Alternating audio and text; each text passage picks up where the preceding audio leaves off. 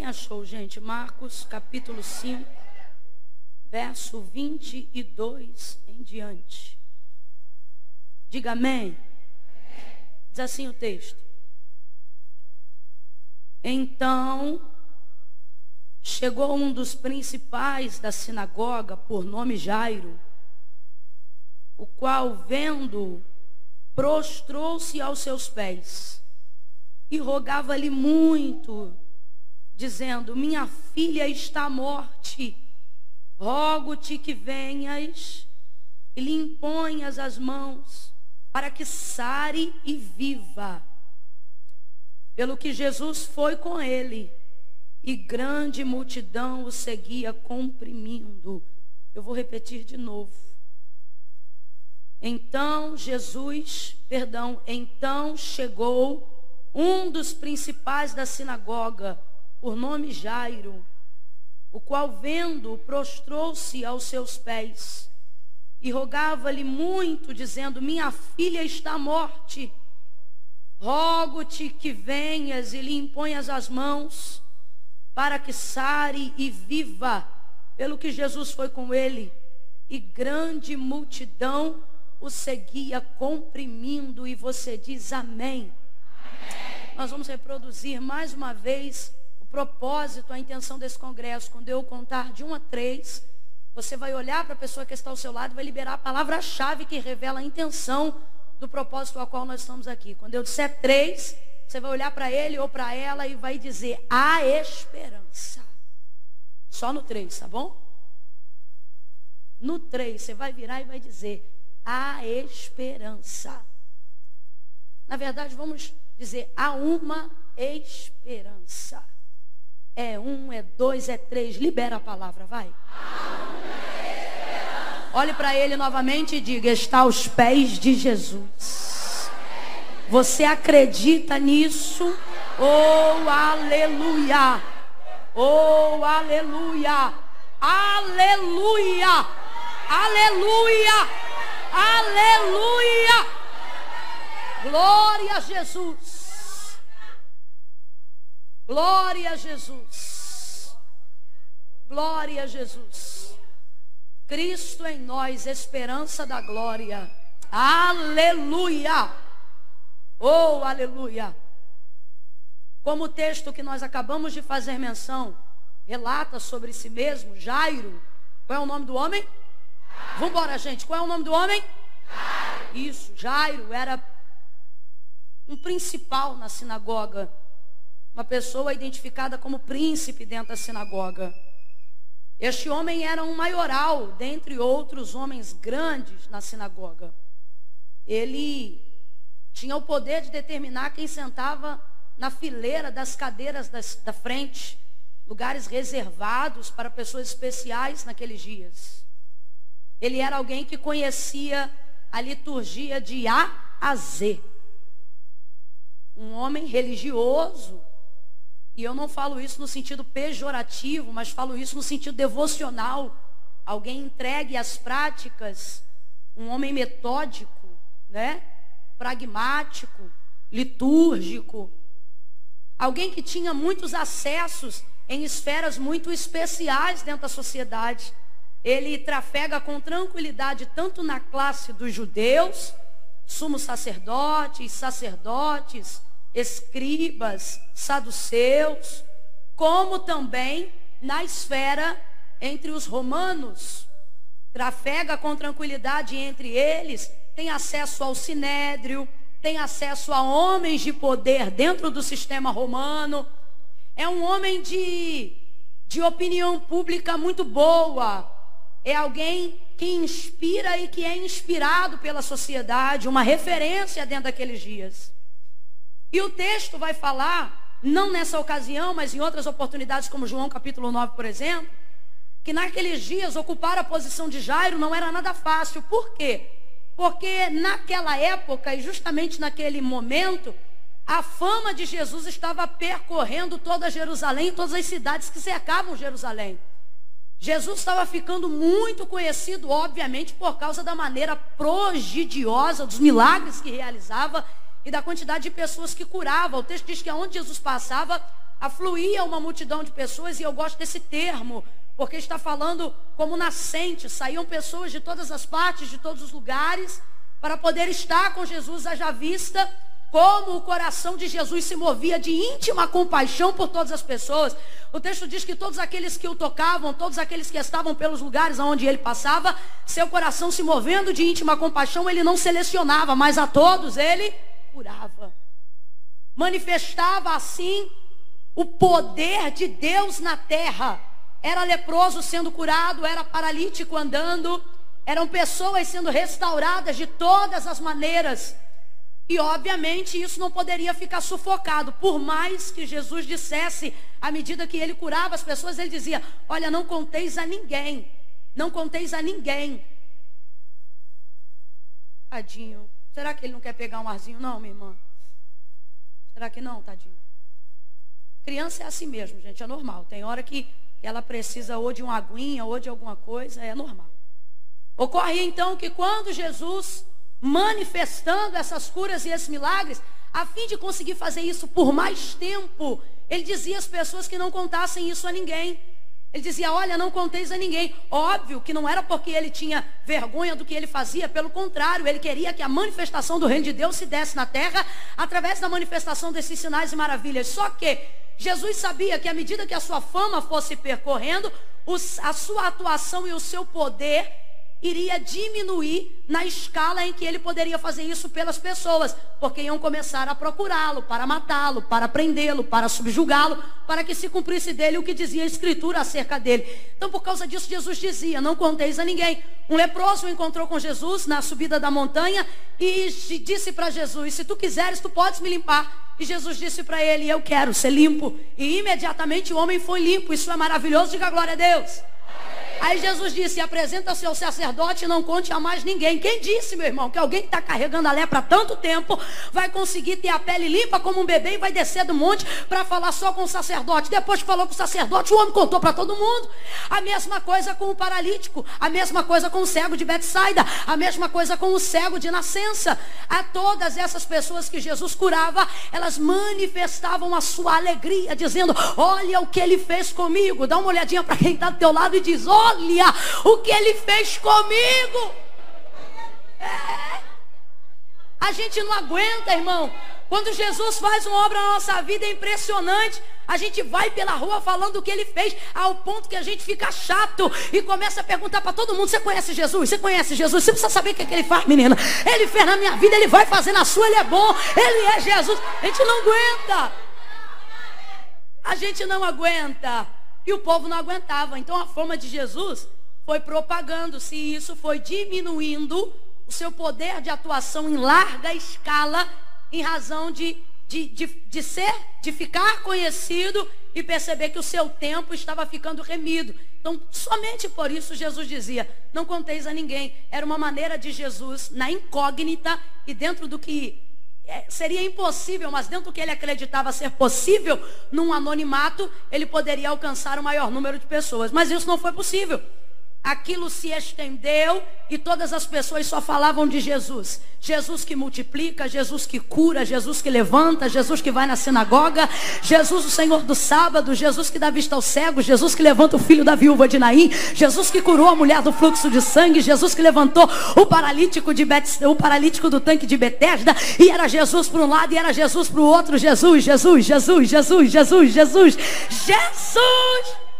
E aí os principais da sinagoga, os sumos sacerdotes, começaram a ficar apavorados porque o povo era com ele.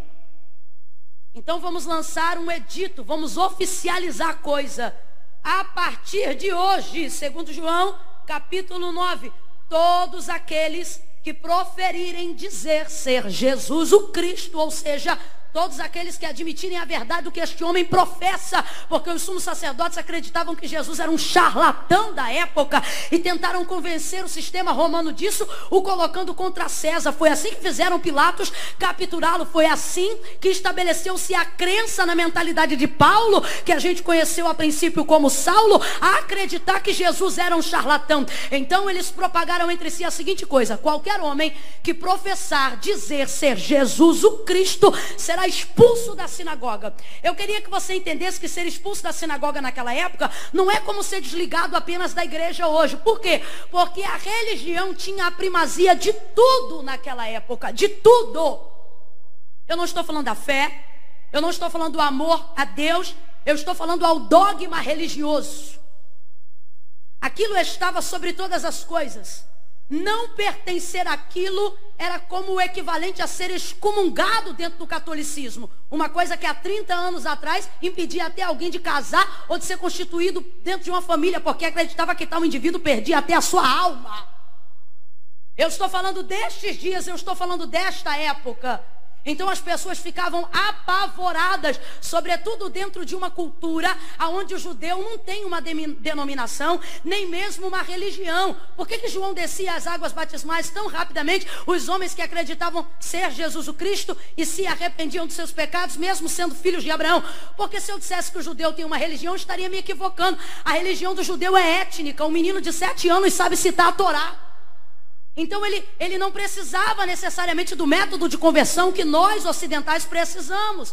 Era completamente diferente. Então lança o edito: qualquer um que professar dizer ser Jesus o Cristo será expulso da sinagoga. E quem é Jairo? Principal dentro da sinagoga. Alguém que precisa assinar abaixo do edito, dizendo concordo, dizendo é isso aí, seja feito desta maneira. Mas parece que a atitude de Jairo que a posição e o cargo que ele ocupa não é condizente com a crença do seu coração. Ou se era, mudou. Se era, foi transformado, porque tem coisas que hoje nós somos, tem coisas que hoje nós fazemos. Às vezes, com uma convicção, a gente bate o pé no chão e diz assim: nunca mais. E às vezes Deus olha e diz: falou cedo demais. Circunstâncias que mudam coisas que pareciam imutáveis. Natália contava seu testemunho aqui, ela dizia: Eu era tão colérica e a gente não consegue nem ver isso, porque o mundo vai se acabando, chega a me dar raiva. O mundo vai se acabando. Eu digo: Natália está se acabando. E ela diz: Calma, vai dar jeito. Isso aí acontece. Porque quando você não está muito crente, você não quer um crente. Você quer alguém para poder se embolar contigo.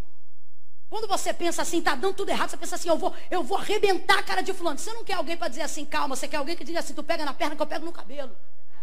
É, não é?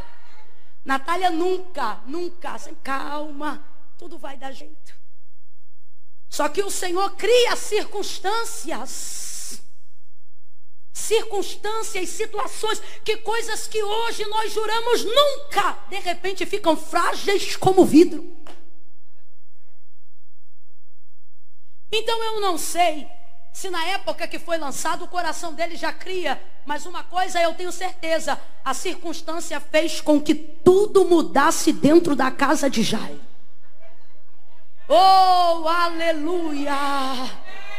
Oh, aleluia! Você tem dito, o inimigo tem me apertado, mas Deus me trouxe hoje aqui para te dizer: aquele que é de Deus, o maligno não toca. É o Senhor soprando um vento novo para usar circunstâncias para transformar o nosso coração.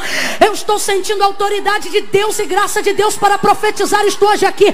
As circunstâncias trarão transformações inimagináveis na nossa vida, na nossa casa, na nossa família. Eu estou sentindo graça de Deus para liberar isso aqui. Te prepara. Deus está usando circunstâncias para reverter corações aos pés dele, para reverter vidas aos pés dele, para reverter ministérios aos pés dele. Irmã Camila, como é que eu sei que Deus está neste negócio? Te prepara, tudo que estava distante vai vir para os pés de Jesus. Jesus está Aleluia! Aleluia! Oh, glória a Deus! O Senhor vai usar circunstâncias. Essas circunstâncias vão revelar uma coragem que você tinha, mas não sabia. Essas circunstâncias vão revelar um fogo que já ardia, mas como você nunca deixou queimar, ele nunca consumiu nada. essas circunstâncias, essas circunstâncias vão revelar uma ousadia de alguém que alguém olhava e dizia: Menina, mas eu jurava que tu era tímida. Hum. E você vai dizer, é, mas a circunstância não me permitia timidez. É, é, mas a circunstância não me permitia vergonha. É, mas a circunstância não me permitia ficar amarrada. Tem gente aqui que está dizendo, eu não sou assim. O Senhor está dizendo, eu é que sei quem você é e vou te mostrar quem você é. Pega na mão de alguém, eu estou sentindo graça de Deus aqui, gente. Esse lugar está regado de oração, aleluia. Pega na mão de alguém aí com fé. Pega na mão de alguém alguém, segura. Se ela não quiser pegar na tua mão, tu cata a mão dele aí, mostra que ele sentou do lado de alguém que não veio fazer social, não, veio fazer culto para Deus. Pega na mão de alguém e diga aí as circunstâncias. Diga as circunstâncias estão te jogando, te lançando para os pés de Jesus. Sacode essa pessoa e diz: Você não vai para o inferno, não. Você não vai para a falência, não. Você não vai para o leito, não. Isso tudo é circunstância. O teu endereço é os pés.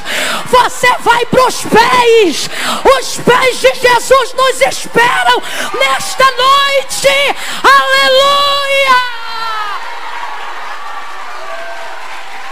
Aleluia! Glória a Deus! Aleluia! Agora olhe, olhe a situação de Jairo. Que posição difícil. Posição de Jairo é muito difícil.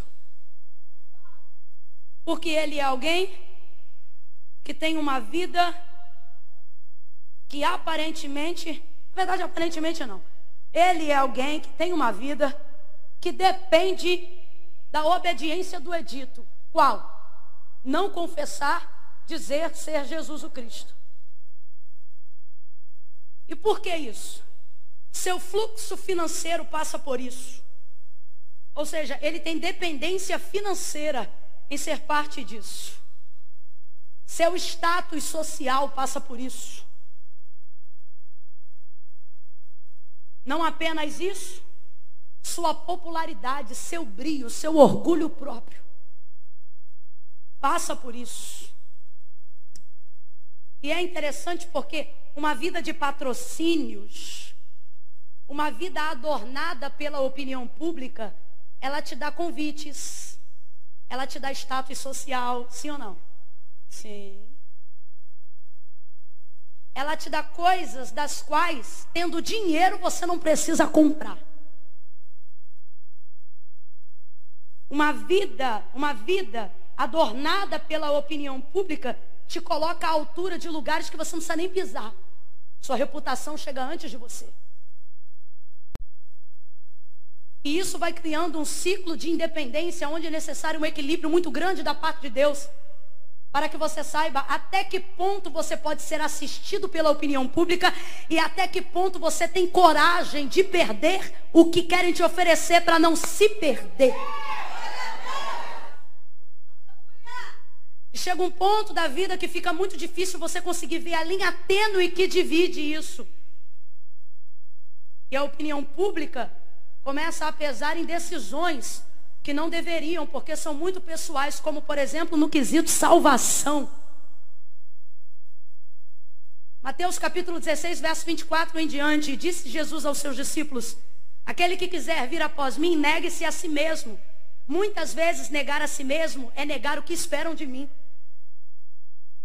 É não trabalhar com a expectativa que colocam sobre mim. É não tomar decisões em cima das expectativas que as pessoas colocam sobre mim. Sabe por quê? não em um tempo muito distante, mas mais rápido do que a gente imagina, porque a vida passa assim, você perceberá que não foi o que queria na tentativa de ser o que todo mundo esperava e no final termina frustrado.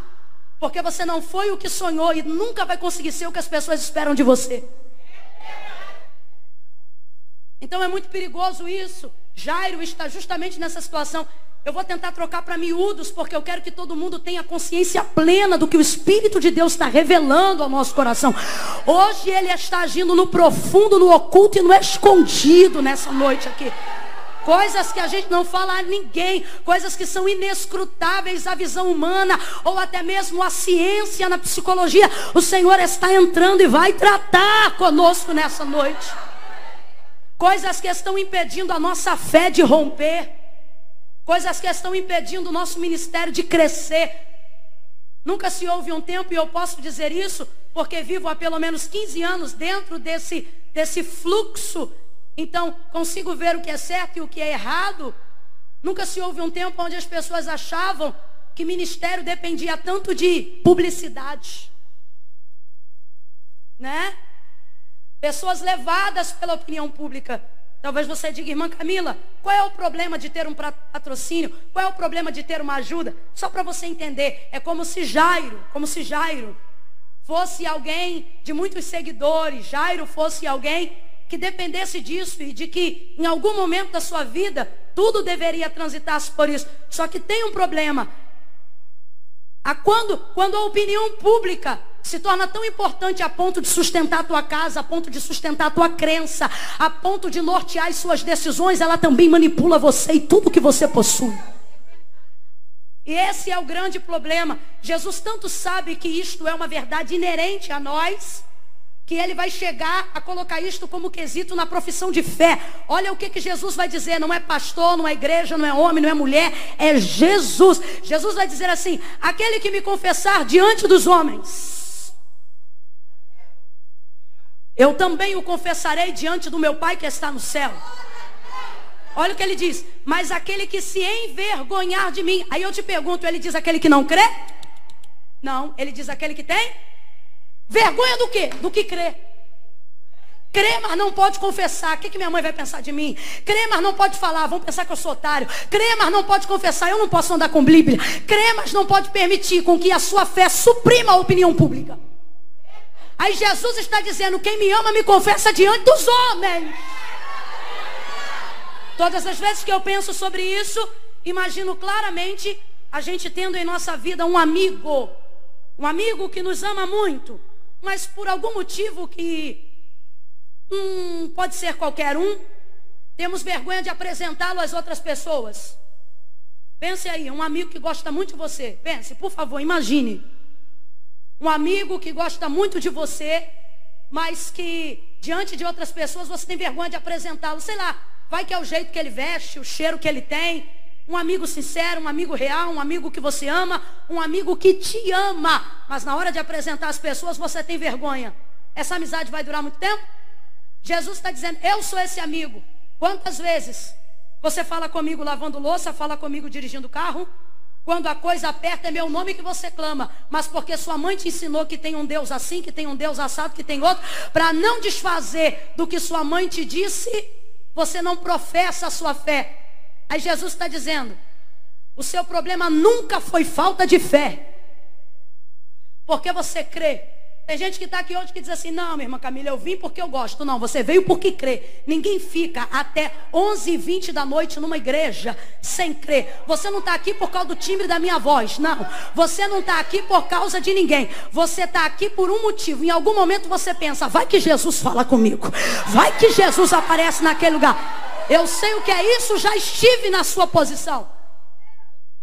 Eu sei o que é você vir para o culto, ouvir o apelo, mas ter na sua mentalidade a verdade falada. O que é a verdade falada? Uma coisa que não é necessariamente verdade, mas se torna verdade tantas vezes que você ouve e acredita que é.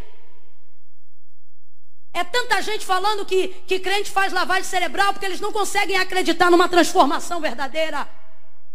Que você começa a pensar, ser crente é coisa de otário, servir a Deus é coisa de doido. Ih, tem muita coisa para perder. Vai ouvindo aí. Aí Jesus diz: Aquele, aquele que me confessar diante dos homens, eu também o confessarei diante do meu Pai que está no céu. Mas aquele que se envergonhar, Jesus é esse amigo que muitas vezes está conosco na hora que a coisa aperta, tem gente aqui que diz, ai, irmã Camila, eu, eu, eu, eu, eu, eu, eu tenho outras crenças, eu conheço outros deuses. Interessante, quando a coisa aperta, você só lembra do nome de Jesus. Jesus está dizendo, eu sou esse amigo que você conhece. Eu sou esse amigo que você sabe que te socorre de madrugada. Eu sou esse amigo que alguém até diz, ela nem é crente. E o Senhor está dizendo, ela ainda não é salva, mas crente ela já é um bom tempo. Porque ser crente não faz você um salvo, mas um salvo torna você um bom crente. Mas só tem um método e um caminho para a salvação: a profissão, a confissão de que Jesus é o Senhor. Então ele diz: quem me crê, confessa. E se tiver vergonha de mim, vai ficar envergonhado diante do meu Pai. Aí eu acho interessante, nessa hora eu meio que vejo Jesus dizendo assim: como é que pode? Vocês tudo sujo e eu diante do meu Pai dizendo: conheço, conheço, conheço. E eu todo limpinho e vocês com vergonha de me confessar diante de um monte de gente suja que vocês conhecem. Você desculpa eu falar assim, mas é como se Jesus estivesse nessa noite dizendo: quem é que era para estar tá com vergonha de quem? Mas não, a religiosidade, movido pela opinião pública, vai incutindo na nossa mentalidade a verdade falada de que você não pode se aproximar de Jesus do jeito que você está. Então você primeiro precisa se santificar. Você primeiro precisa se consagrar. E com isso nós vamos tendo em nosso meio visitantes, conferencistas, homens e mulheres que já têm o coração entregue a Jesus, a alma reverenciada diante de Deus, mas não conseguem fazer uma confissão pública de fé, que é a garantia do seu nome na inscrição, na inscrição do seu nome no livro da vida. Por que não conseguem, irmã Camila? Porque ele foi incutida na mentalidade uma verdade falada que não é uma verdade. Qual? Que primeiro você tem que largar tudo para vir para Cristo. Aí fica assim, não, irmã Camila, servir a Deus para mim é coisa séria. Primeiro eu vou parar de fumar. Depois que eu parar de fumar, eu vou. Não, minha irmã Camila, é que eu não casei. Quando eu casar, eu vou. Não, eu não posso ir do jeito que eu estou. Só que isso, meu irmão, nunca Jesus pregou. Quem pregou isso foi o homem. O que Jesus disse foi: venha como estiver, lançando sobre ele todo o vosso julgo, toda a vossa ansiedade, porque ele tem cuidado de vós. Ai, irmã Camila, eu não vou não, porque servir a Deus é coisa muito séria. Eu tenho aí um tico-tico no fubá para resolver. Jesus está dizendo: sem mim nada podeis fazer. Aí você diz: Não, para mim é tão sério que primeiro eu vou me resolver, mas nunca resolve. Entra ano, sai ano e você é distante dos caminhos do Senhor. O coração palpita, o coração sangra. Quando você lembra de clamar, é o nome dele que você chama. Quando a noite fica escura, é ele que brilha no teu quarto. O Senhor nos livra de tantos temores, mas na hora de confessar, a gente quer fugir. E Jesus nos trouxe aqui para dizer: Ei, você não vem porque não quer. Você está enrolado porque acha que quem desenrola é você. Mas Jesus está dizendo: Não é porque porque você é sem vergonha que você não vem. É porque ele mesmo disse: sem mim, nada. Meu irmão, isso aqui não é linguagem figurada, não. É nada mesmo. Jesus está dizendo: comigo você já fica em alguns rolos. Sem mim, então, você não faz? Nada. Mas não. Ai, irmão, eu tenho um tico-tico no fubá. Jesus está dizendo: vem, traz o tico-tico. Com fubá eu faço um angu ainda boto o teu nome no livro da vida. Vem movido pela opinião pública, por verdades faladas, criamos uma série de sofisma e uma série de barreiras para uma coisa que deveria ser tão simples quanto é e foi para o ladrão do Calvário. O ladrão que estava à direita de Jesus e que não está mais lá, mas está salvo no paraíso. Diga para mim quantas ceias ele tomou. Quantos sermões da montanha ele ouviu Jesus pregar? Ele estava na multiplicação dos pães e dos peixes, viu Jesus andar sobre as águas, presenciou a cura e algum milagre que Jesus manifestou, esteve na sinagoga, sentou-se à mesa na celebração da ceia. Não, mas olhando para Jesus disse: Senhor, qual foi a primeira palavra que saiu da boca dele? Só que ele falou isso diante dos carrascos, falou isso diante do outro ladrão, falou isso diante de Jesus. Que é isso? Confissão pública de fé. Senhor, o Senhor aqui é com S maiúsculo. O que, que ele está dizendo? Ele está dizendo: Eu não estou te chamando de Senhor por respeito, eu estou reconhecendo que tu és o Senhor, Senhor, filho de Davi. Tem misericórdia, oh meu Deus.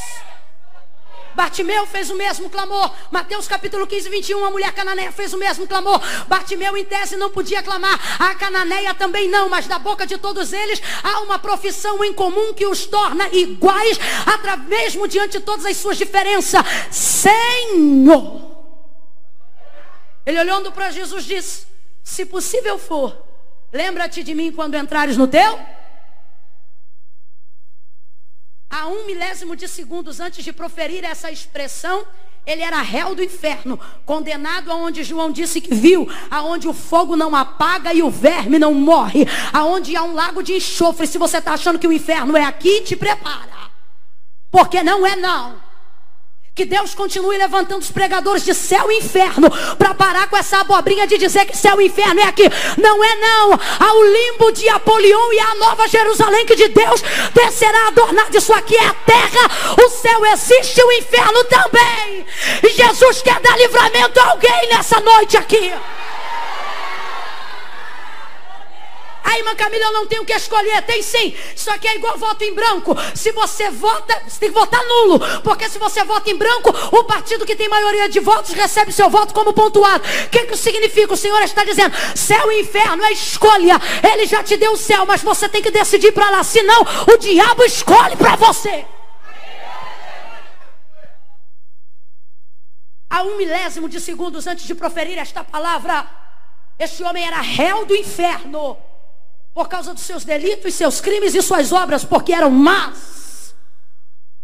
Mas porque abriu a boca e disse: Senhor, eu nunca vi uma conversão tão rápida. Jesus olhou para ele e, de vez dizer réu, de vez dizer criminoso, porque era o que ele era, sim ou não? Não. Quando ele abre a boca para dizer Senhor, querendo a salvação, Jesus abre a boca, olha para ele e diz: Filho. Jesus disse o que, gente? Jesus disse o que, gente? Filho. Ainda hoje, para de jogar o seu ministério para a semana que vem. Para de julgar jogar o sucesso da sua vida espiritual para final do ano em culto de virada. Para de deixar para depois a sua vida santa. Jesus está dizendo para nós: num campo profético com a mesma autoridade e senhorio que liberou sobre a vida daquele homem. Filho, ainda. Jesus está dizendo: quem está querendo marcar comigo para ano que vem é você. Eu te quero hoje. Eu estou disposto agora. Agora.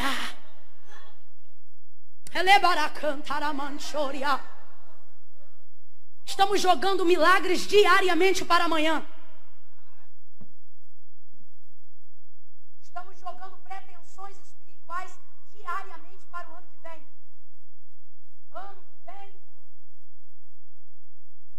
Ano que vem eu vou ser. Daqui a um mês eu farei. E Jesus está dizendo: Eu fui na cruz para te dar garantia de hoje, não de amanhã. Oh, aleluia. A cruz não foi para o seu amanhã, a cruz foi para o seu hoje. Lhe digo mais: o sacrifício se evidenciou quando Jesus estava na cruz, mas para que o nosso presente fosse garantido, o texto diz que o cordeiro já estava preparado antes da fundação do mundo, para que nós tivéssemos a garantia do hoje.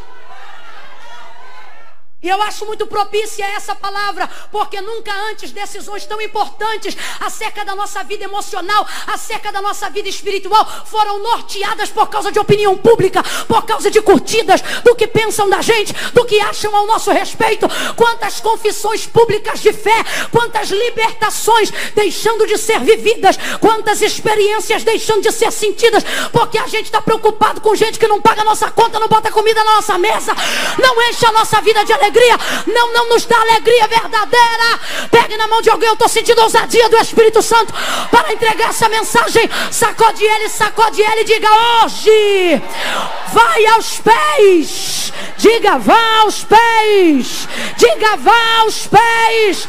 Hoje, o batismo do Espírito Santo é para hoje. Teu ministério é para hoje. A graça foi revelada para hoje. Jairo, Jairo!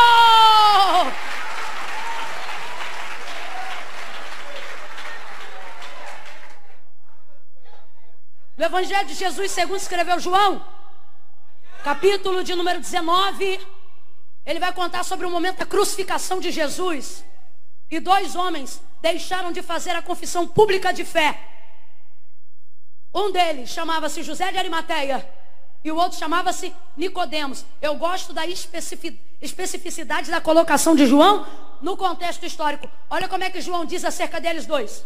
Todo mundo foi embora porque não tinha mais nada que fazer. Os judeus precisavam correr porque era grande a preparação daquele dia por causa do sábado. O judeu não se prepara no sábado para o sábado. O judeu se prepara para o sábado a partir das seis horas da noite da sexta-feira do dia anterior. Jesus foi crucificado numa sexta-feira. Quem lembra, diga amém. E porque já se aproximava às seis da noite, era necessário que todo mundo corresse, porque depois das seis judeu não fazia mais coisa nenhuma. Vai embora todos os amigos de Jesus, vai embora todos os discípulos de Jesus, que já estavam ali próximos, mas não podiam fazer nada. Até a sua mãe precisa deixá-lo. O abandono é tão grande que nem o pai se virou para vê-lo. O texto diz que todos vão embora, e quando ele está ali sozinho, e alguém pensa, não há mais esperança nenhuma, veio então o carrasco com um pedaço de madeira. Por quê? Porque os corpos não podiam ficar expostos no madeiro. Os judeus disseram, olha, amanhã é sábado, como é que isso aí vai ficar exposto. Isso aqui abre um parênteses para uma mensagem de outro dia. É gente que se guarda da santificação querendo matar o outro. Eu me lembro que quando entregaram Jesus a Pilatos, Pilatos disse assim: julga ele segundo a vossa lei, porque ele não é romano, ele é judeu. Aí eles disseram assim: na nossa lei não pode matar. Como a gente quer que ele morra, julga você. É o tipo de gente que diz assim: eu não mato, mas manda matar, né, miserável? Outro dia eu vim pregar isso aqui.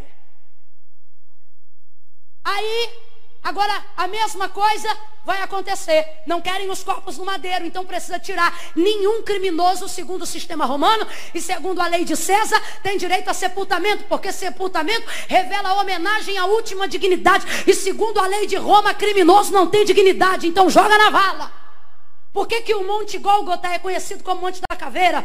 Porque era ali que se lançavam os corpos, entrando em estado de putrefação, até que virassem cadáveres cujo, cujos ossos ficavam expostos às aves de rapina comendo, e era isso que queriam dar a Jesus. Veio então um carrasco com um pedaço de madeira, arrebenta do primeiro, ele depende do madeiro e cai, rasga a mão, rasga o pé e vai para o chão. Fazem a mesma coisa com o da esquerda, quebram-lhe as pernas, ele depende por causa do peso do corpo, já não tem sustentabilidade, perna quebrada, rasga a mão, rasga pé e vai no chão, joga na vala. Aí o texto diz que João ficou lá olhando.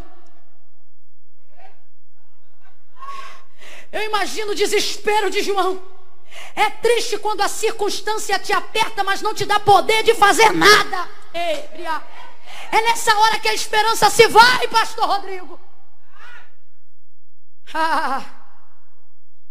É nessa hora que a esperança parece um pavio que quase se apaga. Quem aqui já acendeu vela em dia de vento e teve que guardar? É difícil guardar vela. Por quê? Porque você tem que ter a quantidade exata de vento para passar que não apague e de oxigênio, porque se tapar também, o fogo apaga. É por isso que tem que soprar um ventinho. Ah, não entendeu não? Tem que soprar um ventinho que é para manter o pavio aceso. É, mas é difícil, eu estou falando da esperança. Da esperança. Eu imagino João, que nem a gente dentro de casa, tentando manter acesa a esperança. Seu herói, sua vida, seu amor. Aquele que lhe fez ter a ousadia de dizer o discípulo a qual Jesus amava. Ninguém nunca disse isso de João, a não ser ele mesmo. Tão amado ele se sentia. Vendo, o texto diz que ele ficou e viu. Aí ele ainda escreve e diz assim: eu, João, vi e testifiquei para que, dizendo para vocês o que eu vi, vocês creiam no que eu vi. E o que foi que aconteceu, João? João 19, ele vai contando. Fizeram com o da direita, arrebentaram o da esquerda, mas chegando-se, porém, a Jesus, não puderam, porque sobre ele havia uma palavra nas escrituras de Isaías que diz: nenhum dos seus ossos poderá ser quebrado. Isso aqui é tipologia do corpo de Jesus na igreja. Pode estar tá cuspido, pode estar tá moído, pode estar tá arrebentado.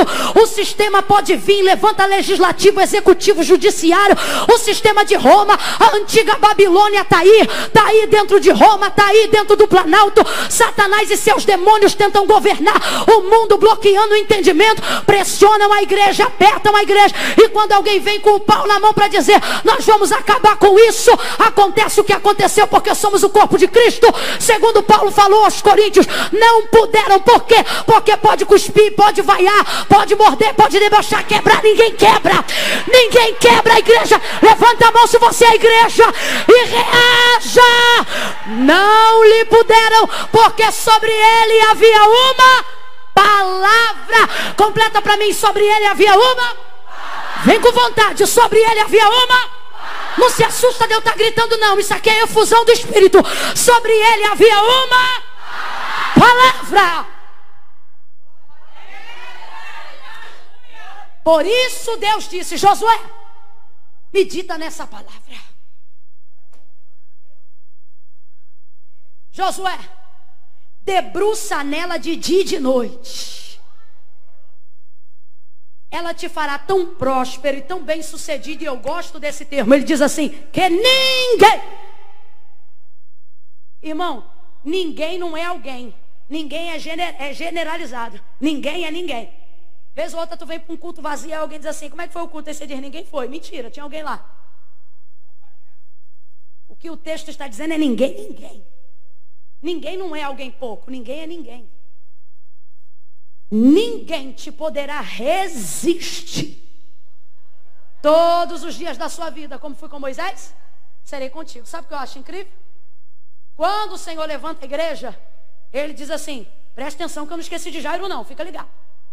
Quando o Senhor está, é, levanta uma palavra sobre a igreja, usando Pedro como exemplo, ele diz assim: Tu és Pedro, fragmento de pedra. E sobre esta pedra, fazendo menção a ele mesmo, que é a pedra de esquina, ele diz assim: Eu edificarei, eu levantarei a minha igreja, e as portas do inferno não prevalecerão contra ela.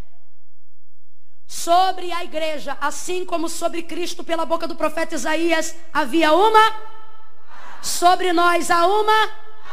A palavra de Deus é independente. Quem está entendendo, diga amém. O que, que isso significa? Jesus está vivo ou está morto no Calvário? Gente, já estão vindo arrebentar as pernas dele. Então vamos lá, Jesus está vivo ou está morto? Isso, mortinho da Silva. Jesus está morto no Calvário, mas sobre ele tem uma? Qual é o poder de reação de um morto? Qual é o poder de defesa de um morto? Mano, isso aqui, gente. Isso aqui, gente. Isso aqui é a garantia da nossa vitória. Às vezes nos falta poder de reação, mas sobre nós tem uma. Nos falta condições de defesa, mas sobre nós tem uma. Por causa desta palavra que foi dita pela boca do profeta Isaías, falando acerca do Messias. O texto diz que quando foram a ele não puderam. Por que não puderam? O texto diz, não puderam, sabe por quê? José de Arimateia foi a resposta do que o Senhor usou para profetizar na boca de Isaías. Por que, que não puderam? Porque o carrasco era espiritual e na hora sentiu medo? Poderia ser, mas não foi o caso. O texto diz que não puderam porque José de Arimateia estava lá. Como? Com um documento assinado por Pilatos, pedindo que um corpo que só podia fazer com gente que era parente. Mas Jesus não era parente de José de Arimateia. Mas quem era José de Arimateia? Um camarada que tinha acesso um principal, alguém que tinha trânsito no sinédrio, alguém que estava entre os senadores e parlamentares romanos. Quem é? Quem é José de Arimateia? José de Arimateia é alguém que conhecia o edito, que se alguém professasse dizer ser Jesus o Cristo, deveria ser expulso da sinagoga, deveria ser excomungado da cultura judaizante. Ele sabia de tudo isso. E quando você pensa, eu imagino João querendo fazer mais mas não podendo, amando fazer, mas não podendo, desejando salvar o corpo de Cristo e a sua dignidade, mas não podendo. Eu imagino João vendo quem chegar. José de Arimateia. Não toca no corpo desse homem, não, ele é meu. Está aqui o documento. Pilatos me deu, porque o texto diz que ele requereu o corpo de Jesus a Pilatos, e isso se fazia de maneira documentada. Pediu o corpo. Quem a gente menos espera vai cumprir uma palavra que Deus disse antes. Quem sai canto rebarachúria. Eu vou falar de novo. Tem gente na tua vida, gente na tua casa, pressionado pela opinião pública, apertado pelas pessoas, preso por causa de um sistema financeiro que depende de fulano, depende de Beltrano. O Senhor está dizendo: "Ei, não vai precisar eu mover meu braço, nem você mover o seu. A palavra de Deus vai se manifestar numa circunstância Chega José de Arimateia. Requerendo o corpo de Jesus. Olha de novo para quem está do teu lado e diz: há uma esperança. Diga, há uma esperança. Aí olha o que, que João vai dizer. João vai dizer assim, ó. que chegou José de Arimateia. Aí olha que ele fala. Aquele, o discípulo que seguia a Jesus em oculto. Por que, que João diz discípulo? Me parece que tem alguém aqui que já estava patrocinando o ministério de Cristo. Me parece que tinha alguém aqui que já estava dando oferta oculta. Me parece que tinha alguém aqui que não podia estar no culto, mas quando alguém voltava, perguntava como é que foi. Me parece que tem alguém aqui que não podia estar na vigília, mas ficava doido para alguém ter internet para dizer, bota live, porque eu não posso ir, mas quero ver o que está acontecendo. Porque João diz, era discípulo, mas seguia em oculto. Aí o texto diz, por quê? Porque temia os judeus. Deixa eu te falar o que é temer os judeus. Temia o que iam dizer. Temia o que iam fazer. Vou falar bem rasgado. Temia a empresa quebrar. Temia as ações descer. Temia a popularidade cair. Temia os votos perder. Mas o coração está ficando apertado. Por quê? Porque tem João, tem Maria, mas ninguém pode fazer nada. E ele? Ele pode, mas se tiver vergonha, não vai fazer. Só que a coisa ficou apertando de uma tal maneira que José de Arimateia chega para dar dignidade ao corpo de Jesus. Aí você diz, como é que pode? Não andou com ele, não comeu com ele, nunca teve nenhuma cruzada, chegou no fim. Esperança é assim. Tem gente que não chega durante, mas Deus já preparou para chegar depois. Chega José de Arimateia e a gente olha e diz assim: mentira. José de Arimateia. Olha para quem está do teu lado e diga: difícil, hein? Natália usou um termo aqui que falou, né? É, é, difícil, né? Era a mais difícil, ou o irmão era difícil, alguma coisa assim. E aí eu, ela falou isso e eu lembrei, José de Arimateia, difícil. O Senhor está dizendo, eu vou começar pelas coisas difíceis, que é para não te chocar muito. Por quê? Porque as difíceis já chocam bastante. Quem é José de Arimateia? José de Arimateia é aquela pessoa que se preocupa tanto com o que está ao redor, que você pensa, esse nunca vai confessar a Cristo. Esse nunca vai chegar. Aí daqui a pouco você está num culto, quem vem chegando? José de Arimateia. Aí você diz difícil, o Senhor está dizendo, não se impressiona não, que o impossível vem logo atrás. Quem é ele? Nicodemos. Olha para quem está do teu lado e diz, Deus começou com difícil, mas vai terminar com o impossível. Quem recebe essa palavra profética, Deus te trouxe hoje aqui para dizer que a tua esperança vai ver o difícil se mover e o impossível acontecer. Chega José de Arimateia, Deus está me dando graça para dizer: o teu José de Arimateia vai chegar depois. Chega José de Arimateia e logo em seguida quem vem? Nicodemos. De Nicodemos, João não tem nem coragem de chamar de discípulo. João diz: aquele que viu Jesus de noite. Só que ele vem carregando uma saca como se fosse uma efa de farinha, de 10 quilos de farinha. Mas não são 10, não, são 34 quilos de mirra e de aloés. Que ele está preparando para poder esmiuçar e embalsamar o corpo de Jesus antes de colocar dentro do sepulcro. O que, que uma pessoa está fazendo com 34 quilos de especiaria dentro de casa? Não é o que o texto diz, isso sou eu que estou falando. O que eu sei é que ele tinha bastante especiaria em casa. Para que propósito era, eu não sei. De uma coisa eu sei. Quando li o texto, o Senhor falou comigo.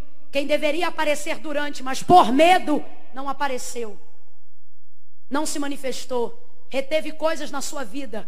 Diga para essas pessoas: o Senhor me disse assim que aquilo que eu não restituí, ou seja, o tempo que José de Arimateia e Nicodemos perderam na vida com Jesus, não podia ser restituído, porque naquele momento Jesus estava mas Jesus disse: Eu criei uma circunstância aonde eu não estou presente para, para restituir, mas eu compensarei. O que, que, é isso? Chega, chega Nicodemos trazendo 34 quilos de mirra e de aloés. É o Senhor dizendo: O que ele não usou durante, eu estou dando graça para usar depois. Mãe Camila, não entendi. Isso é uma palavra específica para Pibi de Guaxindiba. Se você crê que não só como pregadora, mas como um arauto do eterno, Deus me trouxe nessa noite, como mensageira, eu estou entregando aqui acerca desta cidade verdade. Tem gente em casa que podia estar abençoando esta igreja. E a gente diz: podia dar, mas não dá. Podia vir, mas não vem. Podia fazer, mas não faz. O Senhor está dizendo: te prepara. Porque o que Ele não está dando durante, Ele vai guardar em casa. E na hora de trazer, vem com compensação do tempo perdido.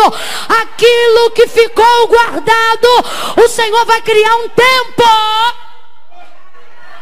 para compensar uma saca de 34 quilos. Tá dobro, irmão, é muita coisa.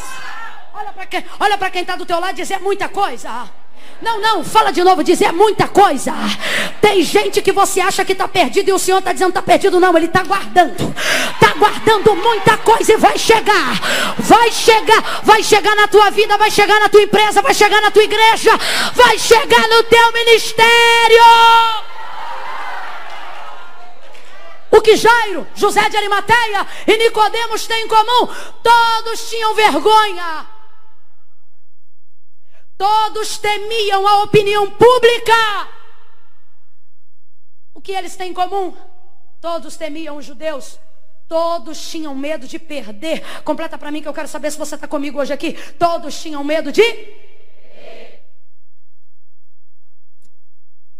A gente só tem medo de perder enquanto pensa que o que tem é importante. Antigamente podia beber água aqui.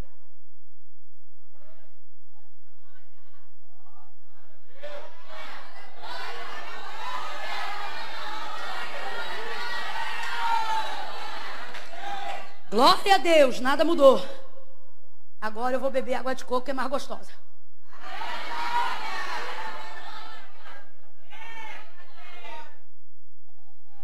A gente só fica apavorado com medo de perder até perceber que o que a gente julga ter não é mais importante. É. Tudo é uma questão de prioridades. É. Dá um glória aí que eu estou muito resfriado. Não para não. Isso.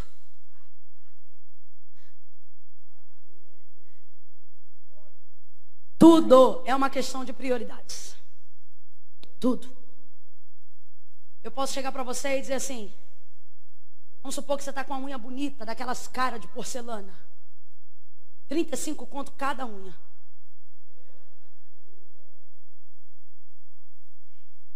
E aí eu digo assim: deixe-me cortar a sua unha. Ele diz, não, sua unha é importante. Aí eu digo, então tá bom, então eu vou te dar a escolha. Ou você me dá sua unha, ou você me dá seu dedo. Imediatamente você me dará a. Porque tudo é uma questão de prioridades. Coisas que agora são importantes, de repente deixam de ser à medida que outras coisas começam a acontecer. Sabe o que eu vejo interessante entre Jairo, José de Arimateia e Nicodemos? O status é importante.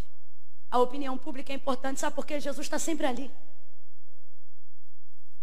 Só que quando, no caso de José de Arimateia e Nicodemos, Jesus não está mais presente, parece que eles percebem que tudo que eles guardavam não se comparavam. A perder a presença de Jesus definitivamente, porque eles não sabiam que Jesus ressuscitaria. Quantas coisas a gente agarra, a gente se apega, até que de repente a gente percebe que não é o que a gente tem, é como Jesus faz a gente se sentir que é importante. Jesus tem um poder de fazer a gente sentir coisas que coisas nenhuma podem fazer a gente sentir. Ah, eu vou falar de novo. Jesus tem um poder de fazer a gente sentir coisas que coisas nenhuma podem fazer a gente sentir. Ele tem um poder incrível disso. Jairo, tudo isso é importante para você? É importante, mas é importante quanto? É importante até que a minha filha não esteja à morte.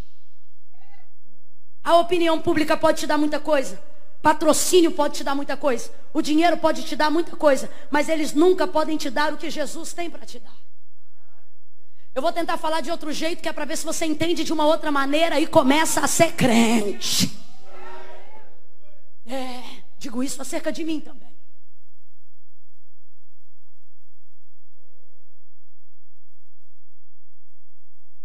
A opinião pública pode te dar convites. Só Jesus te dá acessos. Patrocínio pode te dar roupa, só Deus te dá cobertura. Grifes podem te dar sapatos, só Jesus te dá chão sobre os pés e segurança para caminhar. Rede social pode te dar relacionamentos, só Jesus a pura aliança. Um homem pode conhecer uma mulher, uma mulher pode conhecer um homem, mas só Deus tem poder de eternizar um casamento. Deus te trouxe aqui para te dizer: a pergunta não é se o que você tem ou o quanto você quer, o dinheiro pode comprar. A pergunta é se o que Jesus tem para te dar, alguma coisa paga. É tudo muito importante para Jairo, mas por causa de uma circunstância, tudo isso vai aos pés de Jesus.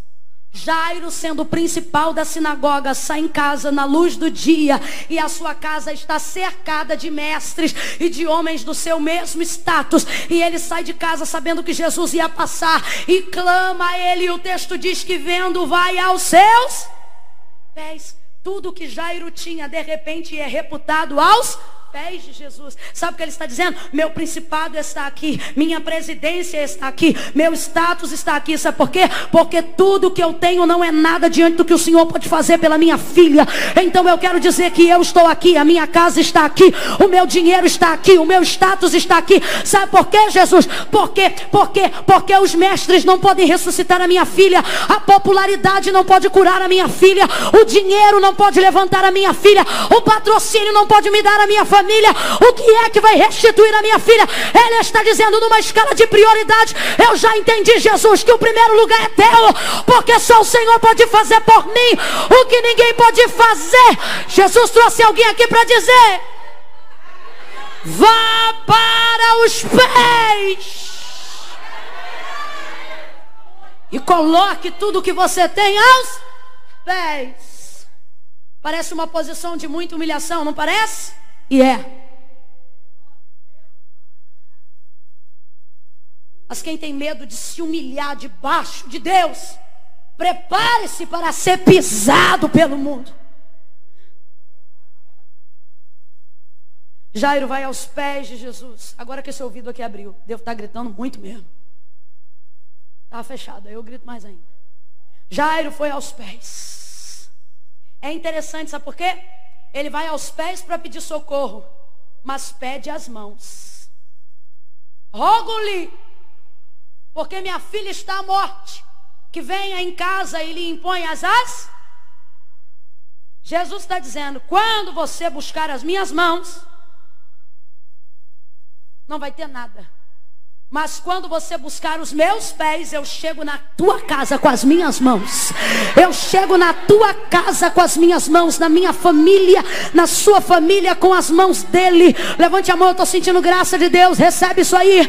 Jesus está dizendo: o lugar que eu te disponho é os pés, mas o lugar que eu me empenho é fazendo uso das mãos. Jesus está dizendo a alguém aqui nesta noite: todas as vezes que você se dispor a buscar os meus pés, você verá o mover das minhas mãos. Todas as vezes, cresce, meu filho, cresce. Todas as vezes que você se dispor a buscar os meus pés, você verá o mover das minhas mãos. Jesus te trouxe hoje aqui para te dizer: se humilha. Isso. Se humilha. Ah, mas o que vão pensar de mim? Quando o que vão pensar de você não cura o seu filho, problema o que vão pensar. Ah, mas se eu virar crente, o que, é que meu namorado vai pensar de mim? Não queira estar casada com um homem que não se preocupa com a sua salvação.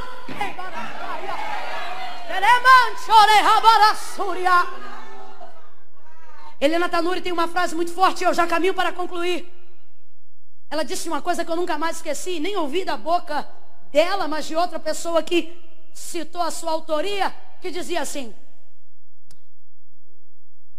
Pare de revirar os bolsos de Deus enquanto Ele te abraça. Eu me lembrei daquela visão de criança quando meu pai chegava do mecânico e trazia nos bolsos balas, babalu, chocolate. E aí na hora que ele vinha me abraçar, eu já dava uma tateada. Eu já percebia, sempre tinha alguma coisa. E eu falei, Deus, isso é verdade. Quantas vezes desprezamos o afeto de Sua presença em prol daquilo que Ele pode nos dar? E aí o Senhor falou comigo: nos meus pés não tem bolsos. Ele disse: nos meus pés você revela o quanto você precisa. Aí quando eu olho para a palavra de Deus, eu percebo que ninguém saiu de mãos vazias quando se derramou diante dos pés de Jesus. Eu não estou dizendo de usar isso como válvula de escape. Ah, então já sei, a simpatia é buscar o pé. Não. Eu estou falando de intenção. Jairo vai aos pés. Aí ele diz assim: Rogo-lhe que impõe as minhas mãos. Jesus diz assim: Oh, perdão, Jesus não diz nada. O texto diz assim: E foi com ele. O que, que é isso? Jesus já decidiu por Jairo, sim ou não? Sim ou não? E foi com ele. Só que no caminho, a mulher do fluxo de sangue tocou em Jesus e Jesus quis saber quem tocou. Isso aí deu, deu aparentemente uma parada no processo de Jairo. Aí parece que, ai, está protelando o meu milagre. Jesus está dizendo, não, aquilo que eu decidi fazer na tua casa é tão grande que no caminho eu já estou executando. Ah, Jesus de Nazaré. A bênção na tua casa é tão grande que a caminho de lá Jesus vai curar quem está no meio. Jesus vai salvar quem está no meio. Pare de reclamar do tempo da espera. Jesus está largando a extensão do milagre. Jesus está largando a extensão do milagre. Jesus está largando a extensão do milagre. Aí enquanto isso acontece, o tempo passa, óbvio, e aí aqueles que estavam na casa de Jairo chegam diante dele e dizem assim: Não importune mais o mestre, a tua filha morreu. Quando Jairo saiu de casa, a menina estava doente. Mas quando ele agora encontrou Jesus e está para voltar, aqueles que estavam em casa voltam e dizem: Deixa o mestre, a menina morreu. Jairo não diz nada, quem responde por ele é Jesus.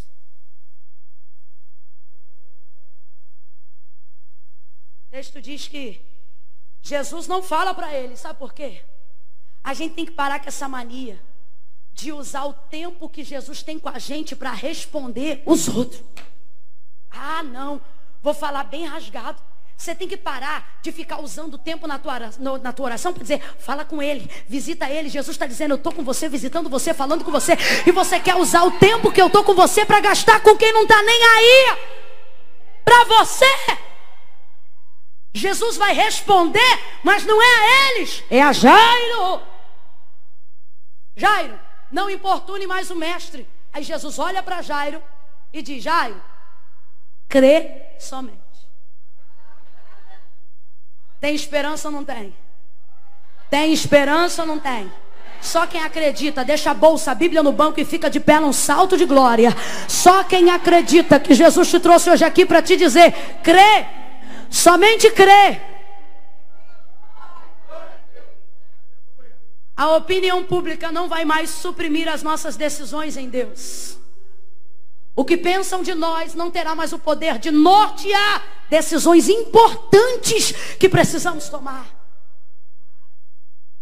Nós vamos viver a libertação de um cativeiro social. Deus está falando isso comigo aqui agora. Eu vou repetir de novo. Nessa noite, nós vamos viver a libertação de um cativeiro social. Eu vou falar de novo. Nesta noite, nós vamos viver a libertação de um cativeiro social.